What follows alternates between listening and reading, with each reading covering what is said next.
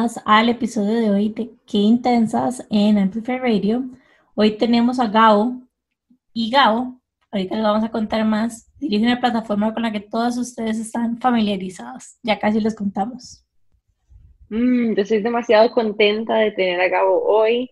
Em, hace tiempo queríamos traerlo no solamente porque tiene un proyecto lindísimo, sino porque también lo queremos mucho como persona. Em, y para mí ha logrado algo muy curioso y es levantar un proyecto sin tener que levantar, o sea, enseñar quién está detrás del proyecto, que generalmente nosotras somos las propulsoras número uno como de que uno salga y, de, ¿verdad? conecte con su audiencia a partir de uno mismo y, y no es cualquier emprendimiento que pueda hacer esto. Así que admiramos mucho de eso de Gabo y ya van a ver conforme lo van conociendo, se van a ir dando cuenta porque ha logrado algo tan lindo con un proyecto eh, de tanta empatía, que le ofrece tanta empatía a las personas. Em, pero bueno, bienvenido Gabo. Hola, buenos días, mucho gusto. ¿Cómo están? Bien, estamos muy contentos de tenerte aquí, Gabo. Y nosotros generalmente empezamos el episodio con algo que se llama el descubrimiento de la semana. Entonces le quisiera preguntar a Jim, eh, Jim, ¿cuál es tu descubrimiento esta semana?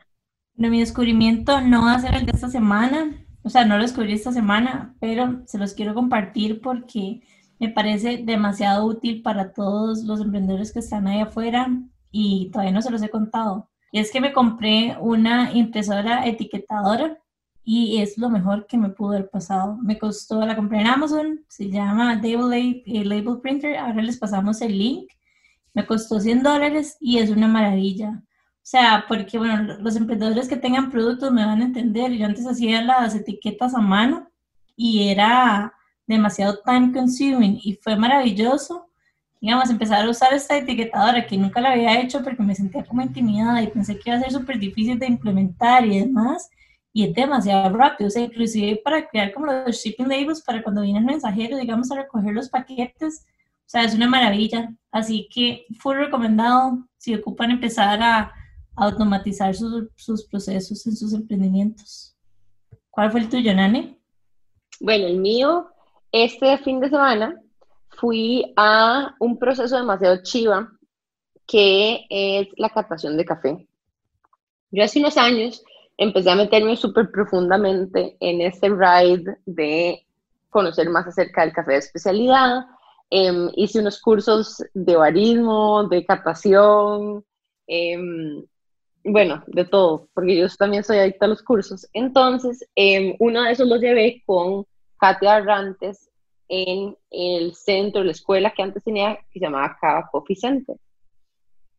Y ella también ofrece el servicio de captación de café para las fincas, digamos, em, que quieren empezar a averiguar si su café puede ser café de especialidad por ciertas características, digamos tu familia tiene una finca de café em, y sabes que tienes cierta, cierta altura, ella te hace el servicio o a través de los microbeneficios de su familia em, y después te hace la catación y te da, por ejemplo, los aromas, las notas que tiene el café, te ayuda a darle un puntaje para saber si estás en ese rango de puntaje que califica como café de especialidad. Entonces, este, fui a catar varias muestras junto con un grupo de personas y ella el fin de semana y em, tengo que decir que sí tuve un tipo, digamos, sí tengo un tipo de café favorito. Y es una variedad que se llama Catuay. Es, cuando hablo de variedades es un tipo, digamos, el tipo de arbusto de la variedad dentro de las diferentes plantitas de café. Y eh, y es que me encanta, digamos, este tipo de, de, grano porque uno, o sea, eh, aunque es un sacrilegio muchas veces ponerle como leche o azúcar al café de especialidad, este se puede tomar con cualquiera de estas cosas además de negro, porque es como chocolatoso, como carameloso. Entonces, sí, bueno, ahí estoy, me de ride con este café que sabe a chocolate caramelo y, y me encanta, me encantaría que lo probaran algún día. Entonces, y quiero agregar a lo que estabas diciendo, y es que para mí eso fue un descubrimiento que de hecho tuve este año gracias a Nani, Y es que para todas las personas que les caiga mal el café, o sea, descubrí que sí existen variedades que no caen tan mal. O sea, yo antes no podía tomar café porque todo me caía mal y descubrí el este medio y oh my god, es una maravilla. Es que Voy a tomarlo en cuenta. Ajá. O sea, porque Nan estaba hablando de café y ya yo estaba pensando en mi reflujo, ¿verdad? Es como ah, después de los 30, bueno, tengo 30, pero fue, cumplí 30 y me dio reflujo al día siguiente. Entonces... Este, no, y total, porque en realidad a mí también me pasaba demasiado, yo soy súper sensible em, con lo que como y con lo que tomo todo, y una de las razones por las que muchas veces nos da como muchas ideas es porque estamos tomando café que está, que es como carbón en realidad, que está demasiado tostado y em, todo lo que es como quemadito, muy tostado, muy ácido para el estómago. Entonces, si padeces de muchas ideas, puedes probar un café que sea un tueste más liviano o puedes irte ride y ¿verdad? empezar a conseguir y enamorarte también de los aromas y de las sutilezas del café porque incluso hay cafés que se aprecian mucho más, digamos, eh, de una forma similar a la que se apreciaría el té, que es un sabor muy liviano y a veces un poquito floral y hasta frutal, pero que es como, ¿verdad? Es, un gusto al que le tenés que poner atención, entonces ya no es aquel café negro de percolador o en shot de espresso, sino que es algo como que un poquito más ritualístico, más liviano, ¿verdad? Bueno, son diferentes formas, hay miles de formas de tomarse el café, pero yo soy súper fan. Es lo máximo. Yo igual, yo amo el café, o sea, el café ha sido como, es, es a veces yo me pongo, estoy en la noche cansado y es como, qué delicia despertarme mañana a tomarme un café. O sea, así de intenso soy con el café. Ay, me encanta. Nosotros también somos súper intensos. Yo creo, ¿verdad? Gabo, ¿cuál fue tu descubrimiento la semana? Em, bueno, el mío no fue como tan profundo, pero fue como que descubrí que para utilizar este desbloqueo con la mascarilla del iPhone eh, solo se puede para los que tienen el Apple Watch. Ese fue mi descubrimiento. ¿Qué? ¿Cuál mascarilla? el, el, se puede con la nueva actualización del iPhone eh, desbloquearlo con la mascarilla puesta, pero estaba averiguando por qué no me servía y entonces encontré que son los que lo tienen habilitado con los que tienen el, el, Apple Watch, ¿verdad? Entonces se va a poder, pero solo para los que tienen el Apple Más detalles. Pero que es como, estoy como confundida, como una, la mascarilla normal que usamos, es que es como el Face Recognition, ¿o qué? Exacto, exacto. O sea, es que para desbloquearlo hoy en día con la mascarilla no se puede, ¿verdad? Siempre te hay que oh, meter el código. Entonces ya con la nueva actualización se va a poder eh, esa última del iOS, y, pero solo a los que tienen es el Apple Watch. alguna hora oh, está pasando. No, qué fuerte, qué fuerte, qué fuerte. O sea, no sé si me choquea más que el face recognition se puede hacer con máscara puesta o que Apple saque este feature solamente para las personas que compren sus productos. O sea, estoy como...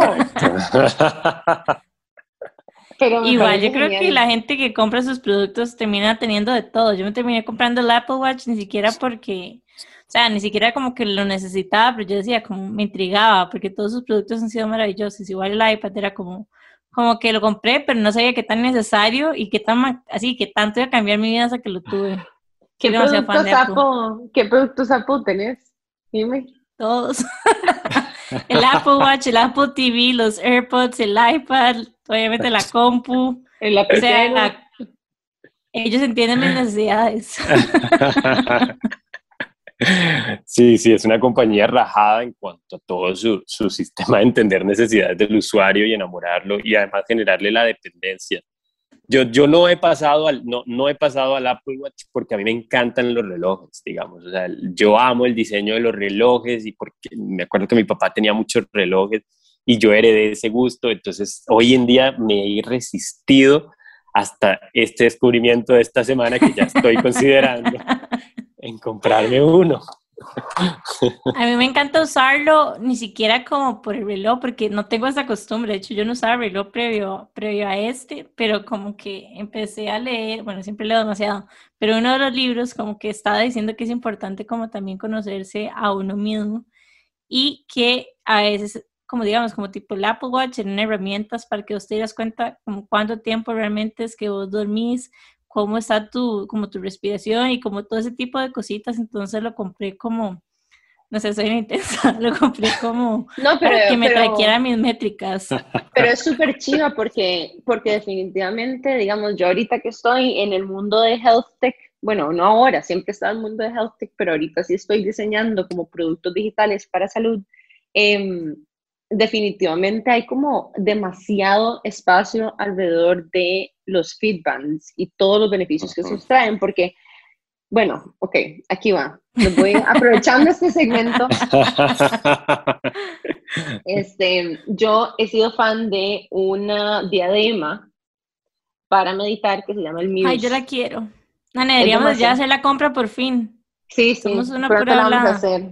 Yo las voy a hacer, ya estoy comprometida, listo. Sí, ya, yo también. Entonces es como una diadema que uno, que uno se pone y que le da retroalimentación en tiempo real de eh, tu estado meditativo. Entonces vos meditas y si necesitas un poquito de ayuda meditando, este es el instrumento, te pones tus audífonos y te ayuda a navegarlo y a meditar en tiempo real y te da feedback. Es lindísimo porque... Jamás.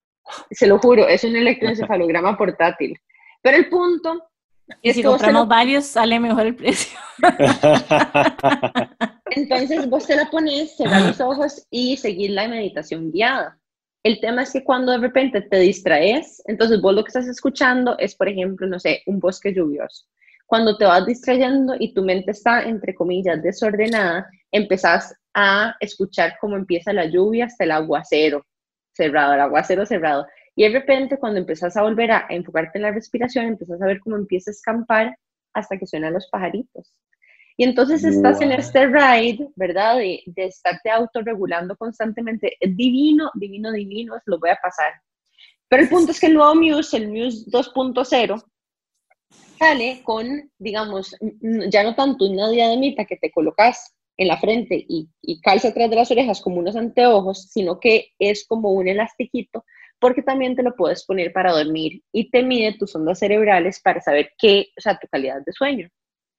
Y esto me lleva a mí a hablar de todos estos temas, de los feedbands y todos estos wearables o devices, ¿verdad? Para traquear tu salud, que han venido como un ejercicio que fue el mío es para mí, que es un ejercicio al final de autoconocimiento y autoconciencia, ¿verdad? Es un momento para autoconectar, para darte cuenta de cómo vos estás realmente. Entonces, sin satanizar el Apple Watch, yo creo que hay muchos tipos de feedbacks, ¿verdad? En este momento. Incluso hay un anillo, un anillo que te mide tus pulsaciones, este, que te mide tu heartbeat, eh, perdón, si eso es redundante, que te mide, por ejemplo, tu ciclo de sueño y te mide los pasos que haces, ¿verdad? Em, para la gente que no tiene, pero que anda pegada al celular, también en Apple Health pueden, pueden consultar muchos de estos datos personales de salud. Muchísimo. Ya es el fin de mi rant, nerd. No, pero me encanta porque es demasiado cierto, es como apalancarnos de la tecnología que, que existe, digamos, y sí, efectivamente no tiene que ser el, el Apple Watch, yo lo compré por, por fiebre, pero ¿cómo se llama? Hay demasiadas opciones, o sea, y esto nos permite ser más conscientes de nuestro día a día, son como métricas para keep up y para poder improve, de hecho, así fue donde, o sea, por ahí fue, digamos, que yo me fui para comprarlo. Y yo me recuerdo que em, esto antes solamente lo usaban las personas para hacer ejercicio, los deportistas, como el Garmin, o, y yo incluso me compré un Polar como no tan avanzado para hacer ejercicio. Y ahorita acordándome, yo por ahí lo tengo. Em, y definitivamente como que ha cambiado la perspectiva del uso de estos aparatos, ¿verdad? A un uso mucho más cotidiano. Claro. Pero bueno, Em, esos son nuestros descubrimientos de la semana y vamos a hacer un breve corto comercial y en unos minutos volveremos con ustedes por Amplify Radio 955. Manténganse sintonizados. Qué intensidad. Bueno, estamos de vuelta en Qué Intensas y hoy tenemos a Gabo García, que es la persona detrás de De ahí es mi consejo, que es el emprendimiento que tenemos hoy en el podcast. Y justo estábamos hablando de em, cómo podemos apalancarnos en la tecnología para crearle valor a las personas en el día a día. y me encantaría que nos contaras más acerca de cómo lo has hecho en DI, pero tal vez primero que te presentaras un poco, Gabo, contanos, no sé, ¿cómo, cómo empezaste vos este proyecto o cómo te uniste inicialmente a este proyecto y, y cómo llegaste ahí? Bueno, vamos a ver, ha sido toda una travesía, ahí es mi consejo. El de mi consejo nace a partir de la espontaneidad de mi mejor amigo Ale, eh, Alejandro Rambar, él empieza este proyecto bueno, vamos a compartir consejos y frases y, y fue un boom, ¿verdad? Fue este Lucky Punch que empezó a crecer. Ahí pues empezamos, a él lo ayudaba pues mejor amiga también y luego entré yo como a apoyarlo. Después de un tiempo pues Ale no pudo seguir entonces yo me conseguí como alguien que, nos comprara la página para poder continuar el proyecto y entonces ahí ya entré yo hace dos años, que yo creo que dos años y medio, casi tres años, y, y entré con DI. Entonces fue todo un proceso interesante de, de, decir, bueno, ¿cuál va a ser mi aporte ahora a la versión de DI? Es mi consejo desde la perspectiva de Gabo. Entonces, sí, pasó como de una dinámica de apertura de que todo el mundo enviaba un consejo, ahora a yo diseñar un esquema de mensajes, más que consejos, ¿verdad? Pero sino que era un nombre ya tan posicionado que, que bueno, eso fue como un, una decisión que tomamos y, nos vamos con este nombre como ya tan posicionado en la mente del colectivo. Y si tuvieras, Gabo, que explicar qué es de ahí mi consejo, ¿cómo lo explicarías?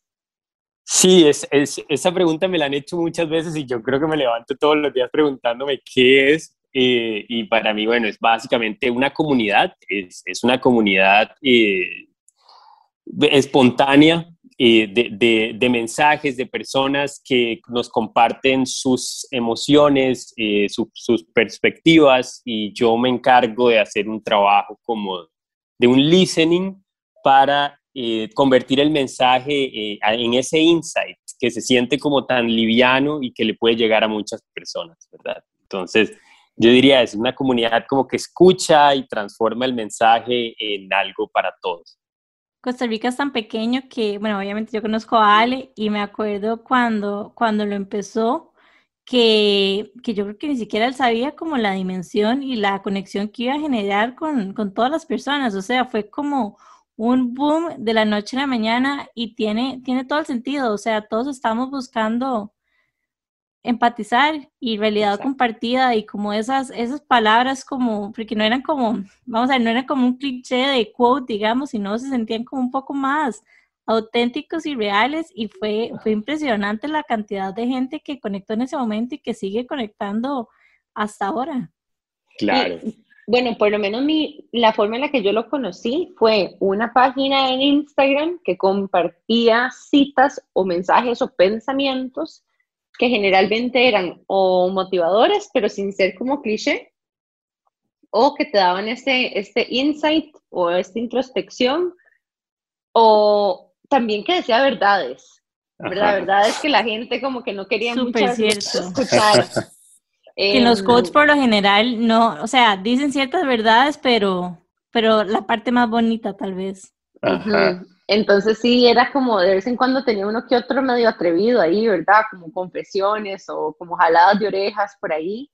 Em, y después de ser una cuenta de Instagram, evolucionó, yo lo vi en vallas publicitarias alrededor de la autopista. Ajá que fue lindísimo porque era como, ¿verdad?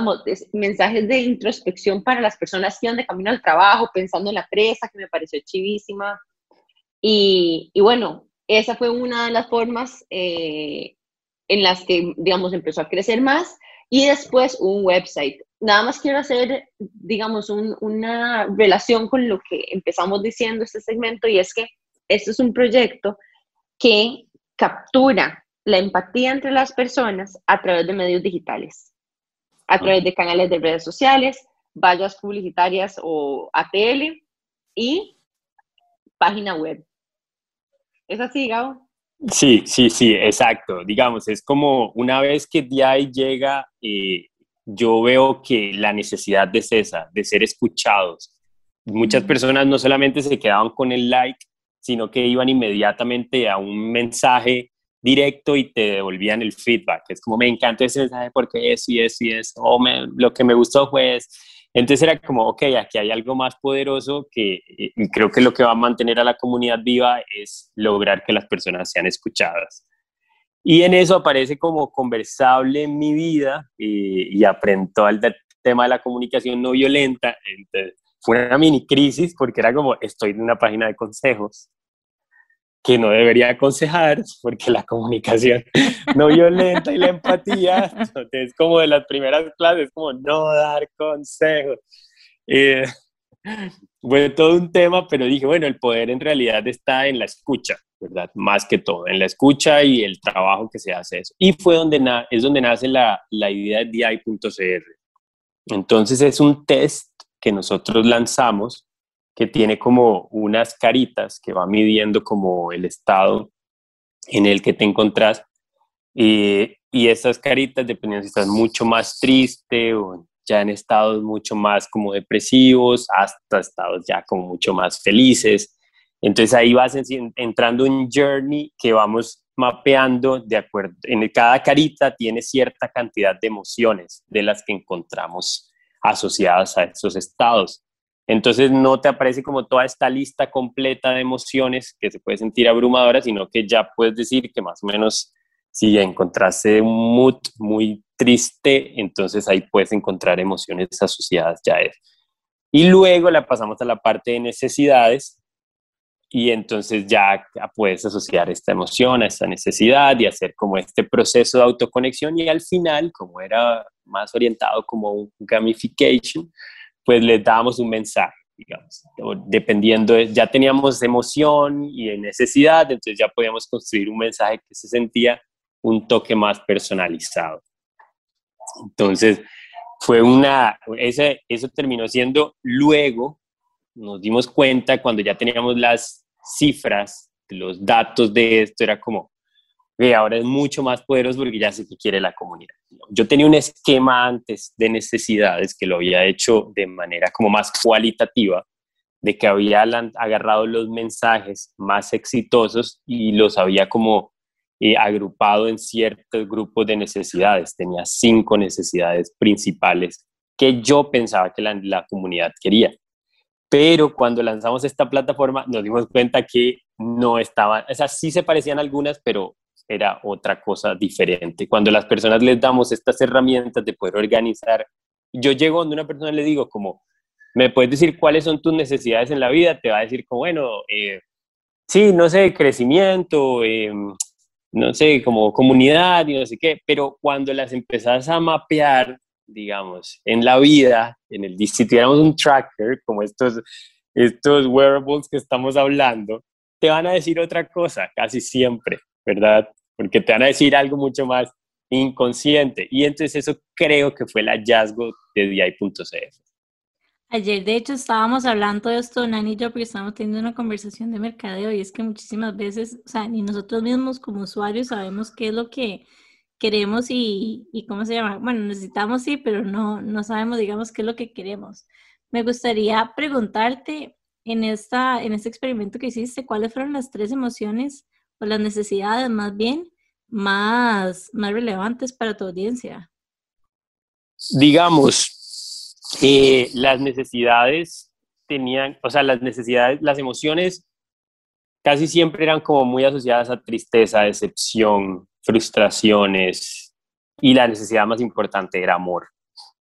Mm. o sea, pero abrumadora, o sea, así como aplastante el resultado. O sea, era como en el gráfico, era como el amor y el resto como otras necesidades, como amor, afecto, y, ahí van bajando hasta otras que ya se quedaban perdidas en el gráfico, pero amor era como abrumador. Entonces era como, ahí fue, fue el tercer giro de Diario mi consejo, que ya nos empezamos a ver, que el tema de parejas y relaciones era lo, que la gente más buscaba o con lo que más constantemente se relaciona. Entonces, em, sí, fue, fue un resultado como, bueno, tengo esta información, ahora qué hago, ¿verdad? Entonces era como, tal vez sí, muchas veces pues hay mucho, todas no voy a decir, esto no es representativo del mundo ni de todo Costa Rica, esto es representativo de la comunidad de Diarios Mi Consejo, ¿verdad? Solo puedo hablar de esta comunidad a partir de estos resultados. Y eso fue, es como la gente está todo el tiempo, o sea, hay una crisis en las relaciones, digamos, en el mundo, o bueno, por lo menos en esta gran comunidad que probablemente, sí, viene, viene como de, afectada por este gran eh, universo, población que podría ser el país. Pero bueno, no solamente hay de Costa Rica, hay de Guatemala, Colombia, Honduras, El Salvador, Venezuela, México. Entonces, sí, hay una crisis en las relaciones y esos son los temas por los que la gente tiende a ir a buscar un consejo directo que le diga como, déjalo, sal de ahí, si tenés esta señal, eso es que necesitas moverte, ¿verdad? Entonces, eh, en cuanto a métricas, pasamos un tiempo en la que la página bajó un toque en la interacción y bueno, al final, al ser una página que vive solo de eso, pues eso es la métrica de oro para mí. Y dije, bueno, voy a mandarme ahora con estos temas, ¿verdad? Y recuperamos otra vez toda la parte como de la gente, los likes nuevas, que alcanzamos el top otra vez de, de likes en toda la historia de lo que llevaba la página. Entonces, sí, ahí está la gente enganchada por eso. Yo, pues casi, sí. No, que, que, quiero rescatar algo demasiado valioso y es realmente esto para las personas que tienen empresas, emprendimientos, blogs personales, etcétera, la escucha es eh, así el single most useful tool que usted puede refinar en su emprendimiento. O sea, si usted aprende a escuchar y usted, si usted aprende, y hay diferentes formas de escucha, incluso podríamos entrar hasta el tema del social listening, ¿verdad? Que hay un montón de emprendimientos que solamente hacen eso y lo que hacen es mapear y traquear cuáles son las palabras que la gente más está utilizando, las cosas que están tuiteando, lo que más está hablando en redes en algún momento. Y se apalancan de eso para, digamos, saber cuál es la efectividad de algunas campañas o qué temas están, están trending, etc. Pero más allá de eso, incluso me parece muy curioso que sea amor y que el detonante de la crisis emocional en pareja sea la razón por la que la gente busca muchas veces conectar con sus emociones o que sea como el canal principal, porque, y verdad, a veces, no sé si les pasa a todos, pero digamos, para mí haberme dado cuenta de que yo podía accesar este mundo de las emociones no solamente a partir de las crisis, sino que a partir también de los momentos positivos y bonitos y de autoconexión, no solamente desde el lugar oscuro, fue como un mind shift, un mind blowing thing para mí, ¿verdad? Porque es como, no, uno puede navegar el mundo de las emociones sin necesariamente siempre estar en crisis y gris. Exacto. Pero nosotros tenemos una tendencia, o sea, estoy tentada a analizar tus resultados bajo la sombrilla de que, digamos, socialmente estamos condicionados a solamente buscar la, eh, digamos, eh, la conexión emocional o la escucha o, ¿verdad?, el espacio de introspección cuando estamos tristes o cuando estamos en crisis. De hecho, agrego a lo que decís, me estaba leyendo ese libro de How Emotions Are Made, no me lo he terminado porque está full, pero ella habla un poco de eso, que muchísimas veces como adultos, como, y bueno, y como niños también, como que no realmente sabemos identificar cuáles son las emociones que estamos sintiendo, o sea, como que tal vez no tenemos como una gama tan amplia y a la hora de pensar en emociones es como, ok, tristeza, eh, enojo, o sea, son como, no sé, escogemos como las 10 más grandes, digamos, y todo tratamos de, de categorizarlo ahí, y en realidad hay, un montón de opciones más. Sí, Sí, y socialmente, pues también es que hasta esta emoción de, de, la parte de pareja y el amor y no sé qué, se vuelve tan impactante que es a veces lo que nos hace buscar como yo creo que todos los que pasamos por una ruptura amorosa en algún momento hemos sentido como, no se puede morir de esto. O sea, es como, ¿verdad? Y ese momento es donde te lleva a buscar como alguna ayuda, ¿verdad? Ya después uno dice, bueno, eso siempre pasa. Pero, pero las primeras veces suele ser algo impactante y, y, y, que es la primera vez que nos toca entrar en contacto con nosotros mismos, aparte también de, por ejemplo, un duelo o la muerte de algún ser querido también, pero son, son en estos momentos, lo que decís, de la parte oscura que nos obligan a, a ir a buscar qué es lo que hay adentro aquí, ¿verdad? Y, que, y ahí, a partir de ahí empezamos a darnos cuenta que todo el tiempo somos eso.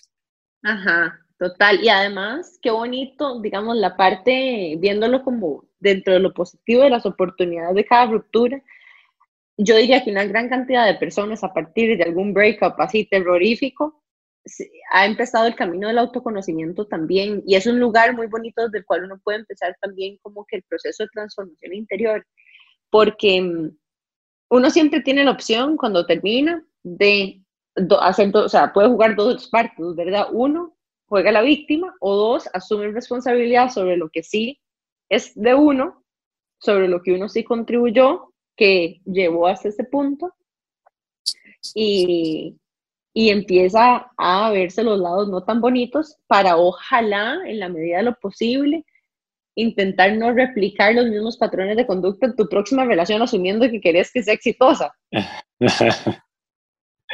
exacto, exacto. Sí, es, es, es como, es, es, un punto determinante de inflexión para, para muchas personas en la vida y creo que es eso, es el poder otra vez de la elección, de decir, bueno, esto lo voy a utilizar como una oportunidad para para ordenar la casa, que yo creo que yo lo que hemos estado en estos procesos por mucho tiempo sabemos que nunca se ordena, sino que aprendemos a fluir con ella, o, o simplemente hacerla a un lado y esperar a que el monstruo te vuelva a seguir apareciendo en diferentes partes y no saber de qué se trata. Digamos. Creo como...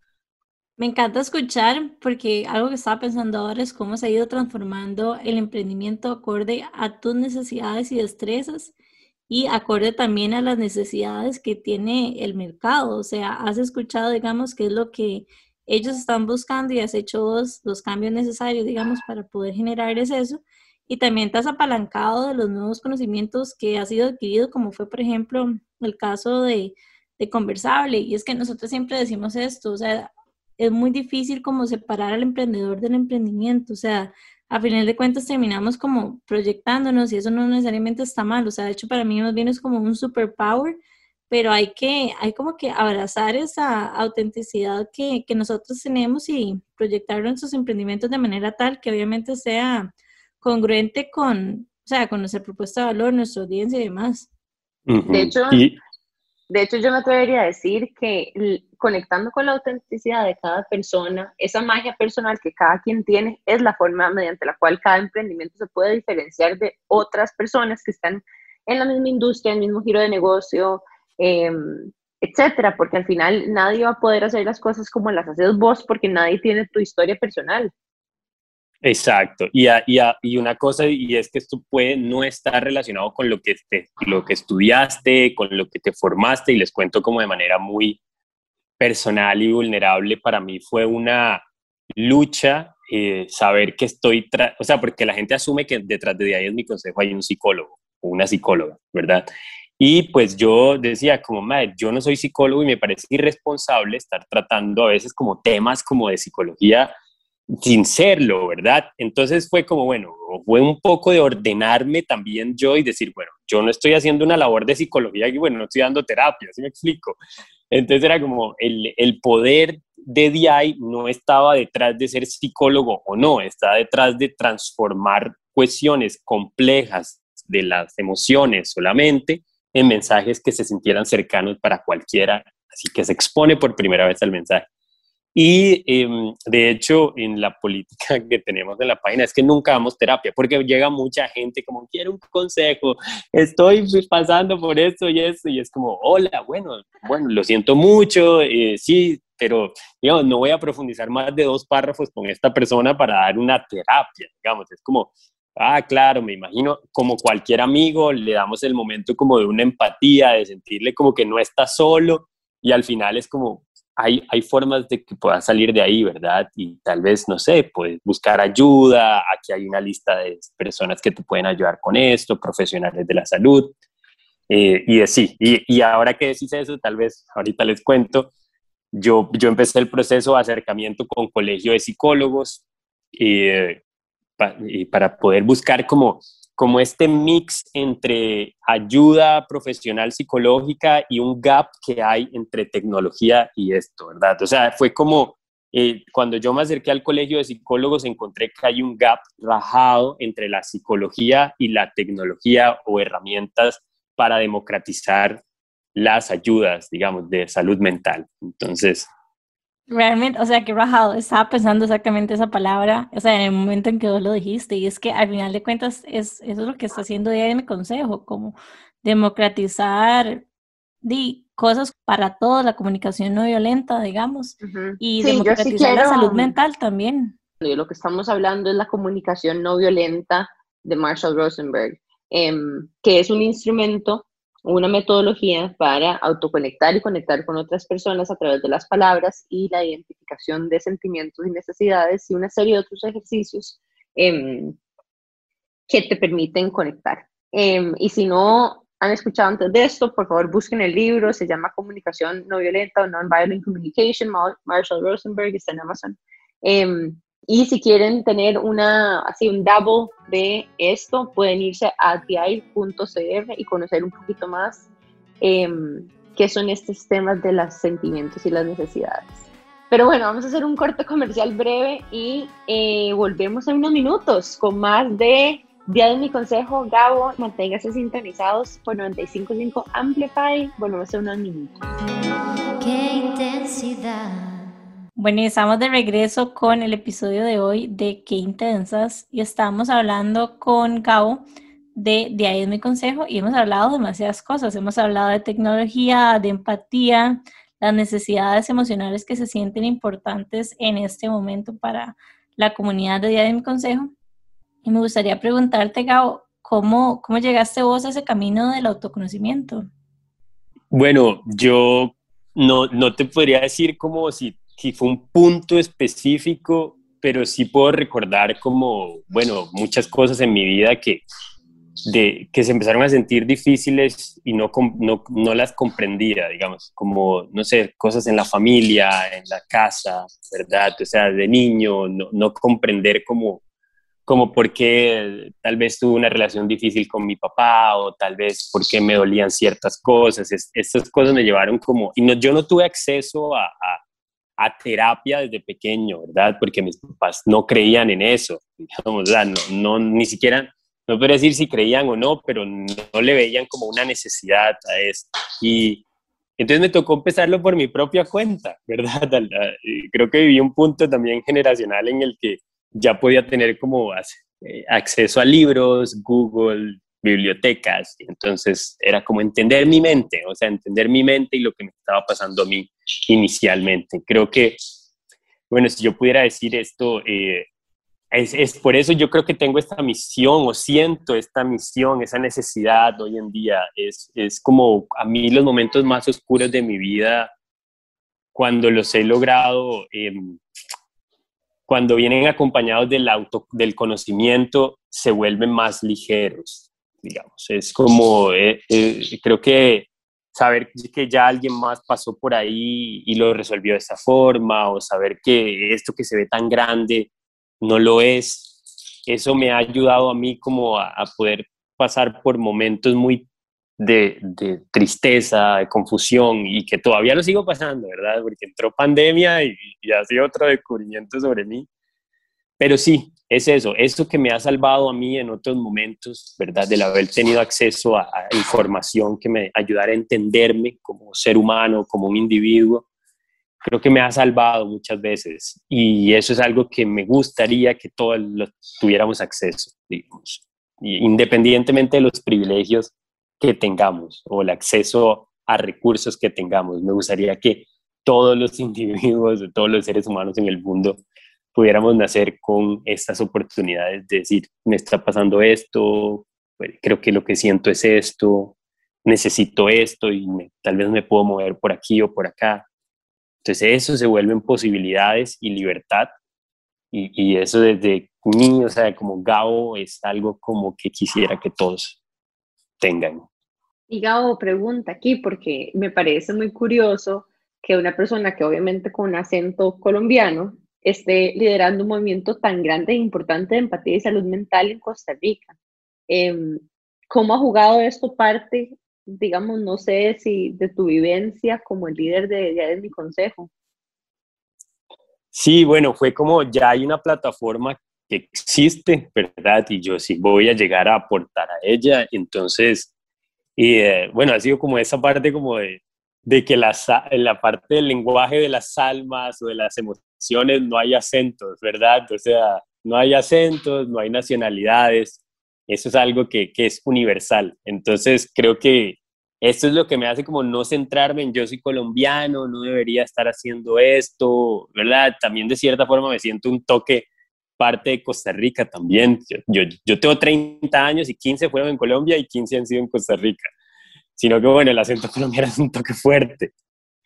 Pero eh, sí, ha, ha, sido como saber que este es algo universal, ¿verdad? Es universal, está creciendo en Costa Rica porque, hay, porque está el espacio el contexto, el tiempo y todo para que esté existiendo aquí, pero cabe la posibilidad de que pueda expandirse incluso, pues, ¿verdad?, fuera de estas fronteras en Costa Rica. Entonces, sí, es, ha sido como, bueno, el proyecto, eh, eh, obviamente yo tengo mis, mis tácticas de, de, estrategia y marketing eh, en cuanto a saber que, que este contexto local ayuda a un posicionamiento mucho más fuerte, ¿verdad? Entonces, eh, eh, refuerza cuestiones de identidad y eso ayuda muchísimo eh, para los emprendedores que están escuchando, tomar en cuenta eso, ¿verdad? El tropicalizar contenido siempre es una buena opción. o sea, es como lean su contexto, aprendan sobre su contexto y háganlo, tropicalicen, digamos. Es como nadie quiere el quote general, nadie quiere el quote que lo comparten y que se siente así como frase del libro motivacional. No tengo nada en contra de los libros motivacionales, me han ayudado también.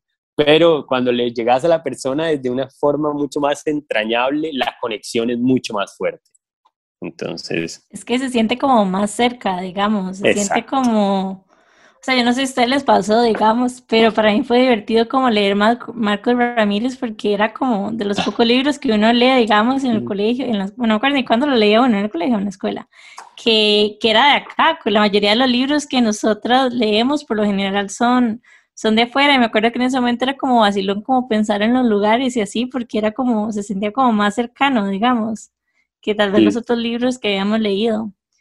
Y bueno, de hecho eso es algo que nosotras o sea, Nani y yo queríamos hacer también con qué intensas, hemos intentado, porque en realidad, o sea, obviamente hay más podcasts de empoderamiento femenino, liderazgo y demás, pero para nosotros era importante también hacer algo que fuera como muy tico.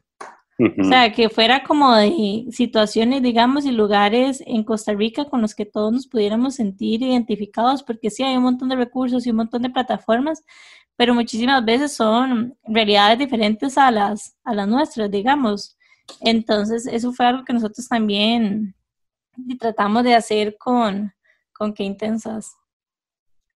Y, y, me encanta, eh, rescato dos cosas importantes que dijiste, Gabo, y lo primero es que el lenguaje del amor y de los sentimientos no tiene acentos, ¿verdad? Y mm. es un lugar desde el cual nosotros podemos conectar con personas de todo lado del mundo, y, o sea, ese era un poquito lo que estaba fishing.